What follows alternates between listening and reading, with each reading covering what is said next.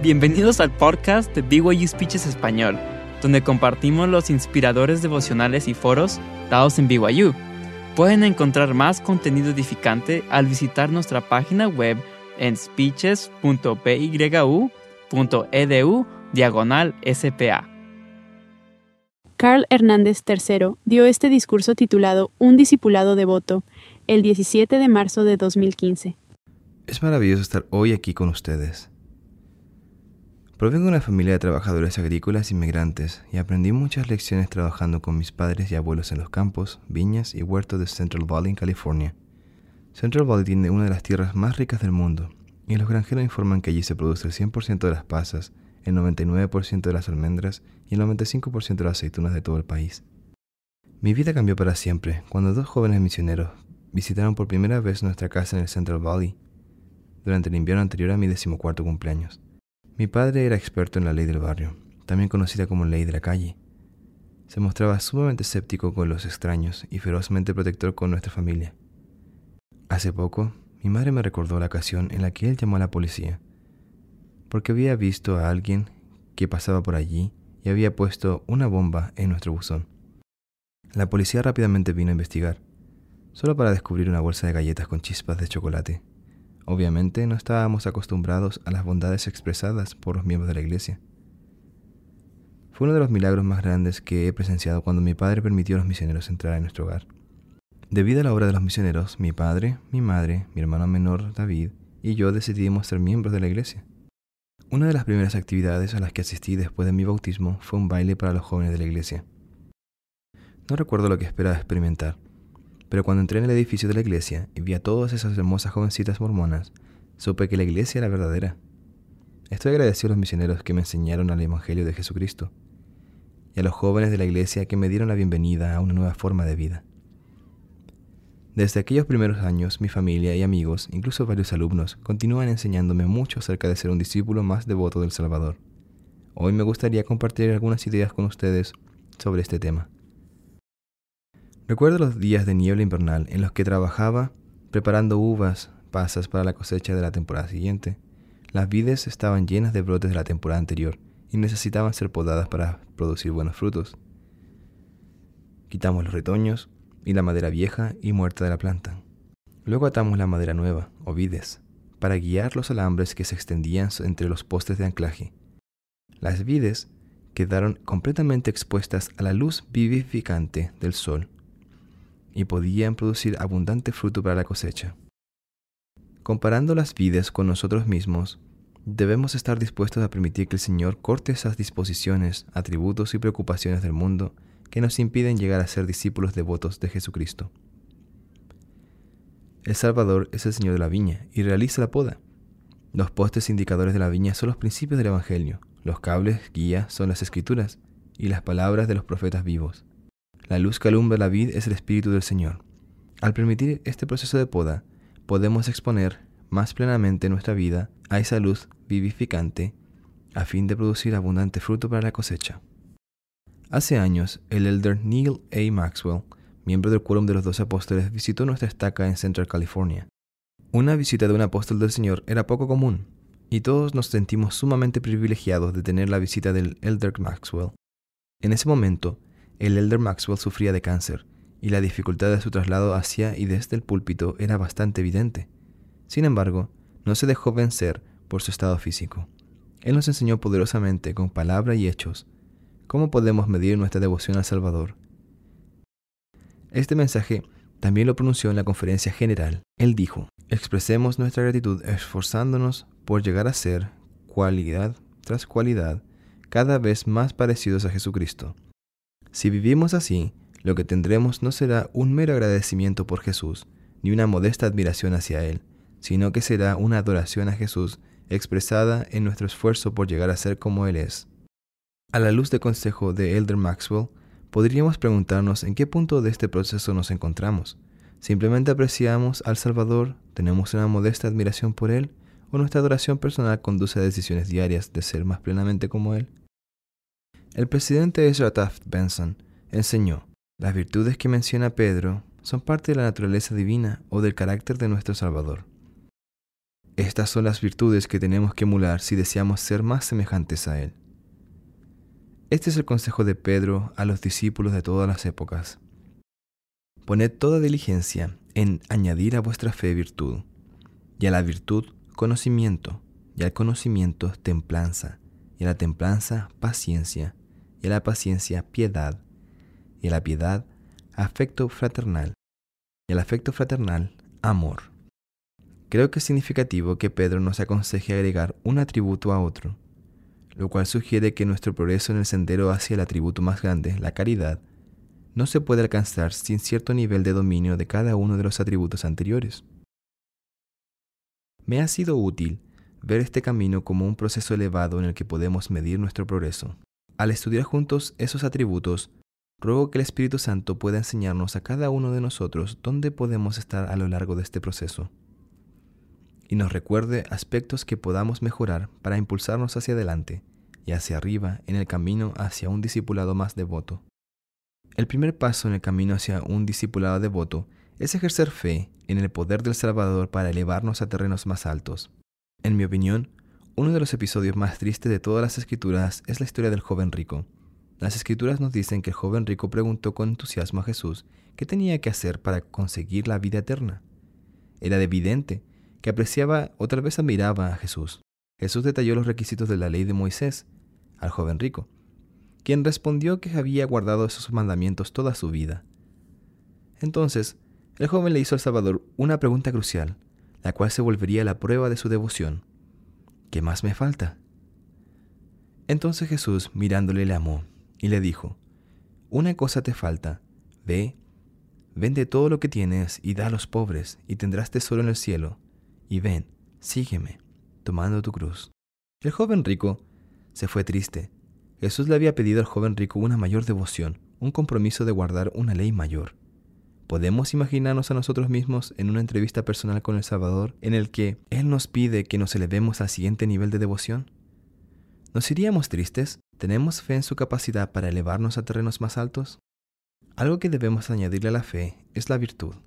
El Salvador dijo, la lámpara del cuerpo es el ojo, pues si tu ojo es bueno, también todo tu cuerpo está lleno de luz. Pero si es malo, también tu cuerpo está en tinieblas. Lo que entra en nuestros ojos puede corrompernos tanto física como espiritualmente. El tiempo que pasamos con la tecnología, así como lo que escogemos ver, puede ser indicadores de nuestra virtud. Hace poco Arthur C. Brooks, un reconocido científico social, escribió en el New York Times un artículo de opinión titulada The Trick to Being More Virtuous. En su artículo, Brooks explica que lo que elegimos acceder en Internet dice mucho acerca de nuestros deseos y, por lo tanto, de nuestra virtud. Tomando prestada una frase de Brooks, podríamos preguntarnos, ¿qué diría mi siguiente clic acerca de mí? ¿Elevará mis deseos y mi virtud? Vivimos en la dispensación del cumplimiento de los tiempos con avances sin precedentes en la comunicación y el acceso a la información. Esto puede ser una gran bendición para nosotros y para los demás al participar en apresurar la obra del Señor. Sin embargo, el apóstol Pablo previó los tiempos peligrosos en los que viviríamos cuando dijo que muchos siempre están aprendiendo, pero nunca pueden llegar al conocimiento de la verdad. Navegar por Internet sin rumbo parece encajar en su declaración profética. Por otro lado, el aumentar el tiempo de las escrituras puede ayudarnos a conocer los misterios de Dios y nos será permitido revelar cosas que nunca han sido reveladas. Es fascinante contemplarlo. La oportunidad de estudiar el conocimiento secular a la luz del Evangelio es lo que hace que BYU sea un lugar único. Este tipo de aprendizaje integrado puede llevarse a cabo y de hecho se lleva a cabo en este campus. Consideren las bendiciones que pueden ser para el mundo si sus comunicaciones y su búsqueda de, de conocimiento se centran y tienen ese propósito en mente. El poder de nuestro entorno de aprendizaje aumenta colectivamente a medida que individualmente permitimos que la virtud encalane nuestros pensamientos incesantemente. Y a la virtud, conocimiento. Debemos procurar diligentemente conocer y utilizar apropiadamente nuestros dones espirituales para liberar a los demás del cautiverio temporal y espiritual. Si tienen dificultades para entender la dirección que podrían tomar con su formación académica o su carrera, los insto a estudiar cuidadosamente y comprender los dones del Espíritu, Creo que el proceso de tomar decisiones académicas y profesionales puede mejorar al descubrir y utilizar sus dones espirituales únicos. La doctrina de los dones espirituales se expone en el Nuevo Testamento, el Libro de Mormón y Doctrina y Convenios, tres escrituras canónicas distintas. Creo que esto añade significado adicional a su importancia. Considera algunos de estos maravillosos dones. El don del conocimiento, el don de la sabiduría, el don del discernimiento, el don de lenguas, el don de sanar, el don de entender la diversidad de operaciones, el don de conocer las diferencias de administración. Además de los dones del Espíritu, cada uno de nosotros tiene aptitudes, habilidades, capacidades y talentos únicos para ofrecer a este mundo. El elder Bruce R. McConkie enseñó,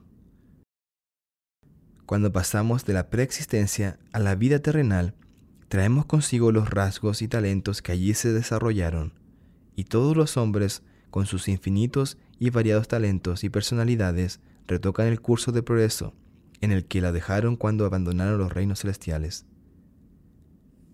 Mi abuelo, Carl Hernández, padre, emigró a los Estados Unidos desde México y se estableció en Central Valley, en California, donde trabajó como injertador de árboles frutales el injerto es útil para muchos propósitos.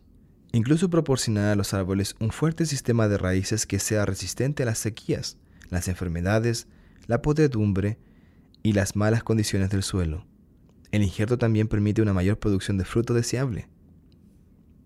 El injerto consiste en que las raíces y el tronco de un árbol forman el fundamento del injerto. Al igual que un árbol en crecimiento, ustedes tienen un fuerte porte injerto su naturaleza divina como hijo o hija de padres celestiales les da el potencial de llegar a ser como ellos. En un árbol injertado, las ramas de otro árbol o vástagos están conectadas a una raíz fuerte y establecida. Poseen dones, aptitudes, capacidades y talentos naturales que forman parte de su patrón. También se nos ha mandado buscar diligentemente los mejores dones, así como talentos adicionales. Los dones y talentos adquiridos son como los vástagos que se adjuntan a nuestra raíz.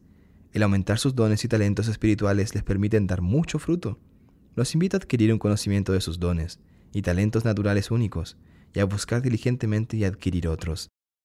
La integración de sus dones espirituales en la obra que realicen en esta vida puede fortalecerlos y agregar gozo en su servicio a los demás. Y el conocimiento templanza. La templanza requiere que ejerzamos autocontrol sobre el impulso de pensar, actuar o hablar de una manera que no sea compatible con el Evangelio de Jesucristo. Consideren la siguiente situación hipotética. Llegan tarde a la clase y están manejando por lo que parece ser un estacionamiento lleno en busca de un lugar. De repente aparece uno y usted espera pacientemente a que el conductor salga del espacio, solo para que alguien venga de la dirección opuesta para tomar el lugar. La forma en la que reacciona esta situación hipotética puede decir mucho acerca de si es una persona que actúa con templanza o no. El año pasado, una estación de televisión nacional dedicó todo un reportaje titulado Parking Lot Wars para informar sobre la amplia gama de comportamientos que muestran aquellos que tienen encuentros en los estacionamientos. Las personas han perdido vidas, extremidades y su dignidad porque no han podido templar sus pensamientos, palabras y hechos en esas circunstancias sencillas. Nuestras reacciones diarias, sencillas o complejas, deben atemperarse al mantener siempre una perspectiva eterna en mente. Y a la templanza paciencia. Cuando era niño, mis abuelos Ignacio y Patricia Noriega me enseñaron pacientemente cómo recoger las aceitunas. Las aceitunas se cosechan ordeñando cuidadosamente cada olivo de cada rama del árbol. Es una de las labores más tediosas y trabajosas de todas las tareas agrícolas. Una cosa que aprendí al principio de mi experiencia de cosechar es que las aceitunas del árbol no saben exactamente como las que se comen en las latas. El fruto es duro y extremadamente amargo. En caso de que se sientan tentados, este no es un alimento que desearían agregar a su dieta de alimentos crudos. A fin de que una aceituna llegue a ser comestible, debe procesarse en una solución de lejía durante varios días a fin de evitar el sabor amargo. Al igual que en este proceso, los desafíos amargos y las disciplinas de la vida, tanto grandes como pequeños, requieren que ejerzamos paciencia, perseveremos bien y confiemos en la capacidad del Señor para limpiarnos y purificarnos. El apóstol Pablo enseñó, Es verdad que ninguna disciplina al presente parece ser causa de gozo, sino de tristeza, pero después da fruto pasible de rectitud a los que en ella han sido ejercitados. Y a la paciencia, piedad. Hace unos años, mi hermano me dio algunas de las declaraciones misionales que sus hermanos de la rama Hanford Third, California, habían escrito. A continuación, algunas líneas de esas declaraciones. Yo quiero socorrer a los débiles, levantar las manos caídas y fortalecer las rodillas debilitadas. ¿Hay alguna cosa difícil para Dios? Siempre diré, heme aquí, Señor, envíame a mí. A primera vista, nada parece inusual en cuanto a esas declaraciones. Los hombres de la rama Hanford Third, sin embargo, son los que prestan servicio en la prisión estatal de California en Avenal. Cada semana, y a veces varias veces a la semana, el presidente Ralph Morrill visita fielmente a los hermanos de la rama Hanford Third. La mayoría de la sociedad considera que esos hombres no tienen esperanza, pero para el presidente Morrill no es así. Inspiró a esos hombres a escribir declaraciones misionales y a tener esperanza para el futuro. Visitó a mi hermano David en lo que sería su hora más oscura. El día en que David se enteró de que su manso y tierno hijo adolescente había perdido la vida en un acto de violencia sin sentido. Gracias al servicio del presidente Morrill, mi hermano David ha transformado su vida. Desde que David salió de la cárcel hace casi tres años, ha ayudado a acercar a muchos de sus amigos al Evangelio de Jesucristo. Ha obtenido cuatro semestres de calificaciones perfectas y se graduará de la Universidad Comunitaria Local esta primavera. Estaré allí junto al presidente Morrill para celebrar su graduación. El presidente Morrill ha invitado a muchos de los hombres de la rama Hanford Third a dedicar su vida a prepararse para entrar en la casa del Señor, donde se manifiesta el poder de la divinidad. Creo que el presidente Morrill ha logrado el atributo de la divinidad, que implica la capacidad de ver el potencial divino en los demás, y una dedicación inquebrantable para ayudarlos a alcanzar ese potencial, y a la piedad, afecto fraternal. Recuerdo un relato que contó John Huntsman, padre, sobre una visita que hizo al presidente Howard W. Hunter. La historia me impresionó mucho. El hermano Huntsman decidió visitar al presidente Hunter y lo encontró enfermo. El presidente Hunter dijo que sentía un dolor terrible en su cuerpo y le pidió al hermano Huntsman que le diera una bendición de salud. Luego, el hermano Huntsman le preguntó al presidente Hunter qué pensaba que estaba causando su enfermedad. El presidente Hunter le dijo que había tenido un pensamiento desagradable en cuanto a otro hombre y que eso lo había enfermado físicamente todo el día. Cuando escuché esa historia por primera vez pensé, no hay esperanza para mí. Sin embargo, cada vez que me siento tentado a tratar a otra persona desagradablemente, trato de recordar el ejemplo de bondad fraternal del presidente Hunter. Y al afecto fraternal, amor. Cuando yo era niño, mi abuelo Ignacio nos dio a mi hermano David y a mí una bicicleta usada como regalo. Rápidamente le dimos las gracias y nos apresuramos en dar un paseo de prueba al regalo. Cuando regresamos de nuestro viaje, mi madre nos pidió que fuéramos a una cabina telefónica cercana y llamáramos por teléfono a nuestro abuelo para agradecerle por la bicicleta. Llegamos a la cabina y esperamos varios minutos para hacer la llamada. Dándonos cuenta de que la mujer que utilizaba el teléfono no sería pronto, decidimos que sería mejor ir a otro teléfono público. Cuando subimos a la bicicleta para marcharnos, un oficial de policía llegó en su auto patrulla. La mujer inmediatamente salió de la cabina y protestó en voz alta y enfática. Esa es la bicicleta de mi hijo. Se la robaron hace varios meses. El oficial de policía preguntó dónde habíamos adquirido la bicicleta. Y le respondimos que lo acabamos de recibir como regalo de nuestro abuelo. El oficial nos llevó, a nosotros y a la bicicleta, en el auto patrulla casa, donde le pidió a mi madre que mostrara un certificado de compra de la bicicleta. Después de que mi madre llamó a mi abuelo desde el teléfono de un vecino, mi abuelo llegó y le presentó un recibo de compra de la bicicleta. El recibo indicaba que había comprado la bicicleta esa misma mañana en la subasta de la estación de policía, donde los bienes que no se habían reclamado y recuperado se vendieron. El oficial tenía un dilema que resolver. Entregar la bicicleta a la suplicante madre o entregarnos la bicicleta a nosotros, los nuevos compradores. Estoy seguro de que han llegado a sus propias conclusiones basándose en lo que perciben que ha sido lo más justo. El oficial devolvió la bicicleta a la mujer que había afirmado que era legítimamente de su hijo. Por supuesto que mi hermano y yo estábamos devastados. En ese momento, sentí que era una grave injusticia que el oficial hubiera tomado la bicicleta y se la hubiera dado a ese extraño. Con el paso del tiempo, Mi formación legal aquí en la Facultad de Derecho de BYU solo reforzó mis sentimientos en cuanto a nuestra pérdida. Después de estudiar Derecho, volví a trabajar en la ciudad donde había ocurrido el episodio de la bicicleta y me convertí en uno de sus abogados municipales. Irónicamente, recuerdo haber analizado y aplicado la misma ley que debería haber impedido que la gente se llevara mi primera bicicleta si la ley se hubiera aplicado correctamente. En los últimos años, he llegado a comprender la lección duradera que mi abuelo me enseñó aquel día, una lección que perdura en mi corazón más tiempo que la bicicleta. En mi mente, he llegado a comprender que él debió de ver algo en el rostro de aquella madre, un cansado anhelo de compasión que le motivó a permitir que la bicicleta fuera devuelta a su legítimo propietario.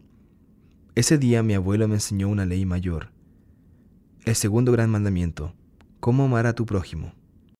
Mi abuelo demostró y ejerció el don de la caridad para otro ser humano. Y la caridad es sufrida y es benigna, y no tiene envidia, ni se envanece, no busca lo suyo, no se irrita fácilmente, no piensa el mal, no se regocija en la iniquidad, sino se regocija en la verdad. Todo lo sufre, todo lo cree, todo lo espera, todo lo soporta. El primer gran mandamiento requiere que amemos a Dios con todo nuestro corazón, alma, mente y fuerza. Permítame compartir un breve video que muestra cómo mis hermanos y hermanas de Central Valley en California demostraron ese amor al podar vides en el día de Navidad en la viña del Señor. En este caso, los miembros del barrio hispanohablante Madera renunciaron a su Navidad debido a su amor por el Salvador, y me siento inspirado por su devoción a Él. El proceso comienza con la fe y termina con la caridad, o el amor puro de Cristo. La caridad requiere que amemos al Salvador y a todas las personas mediante el desarrollo y el dominio de sus atributos. Tengan en cuenta que el dominio de cada uno de los atributos del proceso depende de nuestra comprensión y aplicación del principio de la esperanza.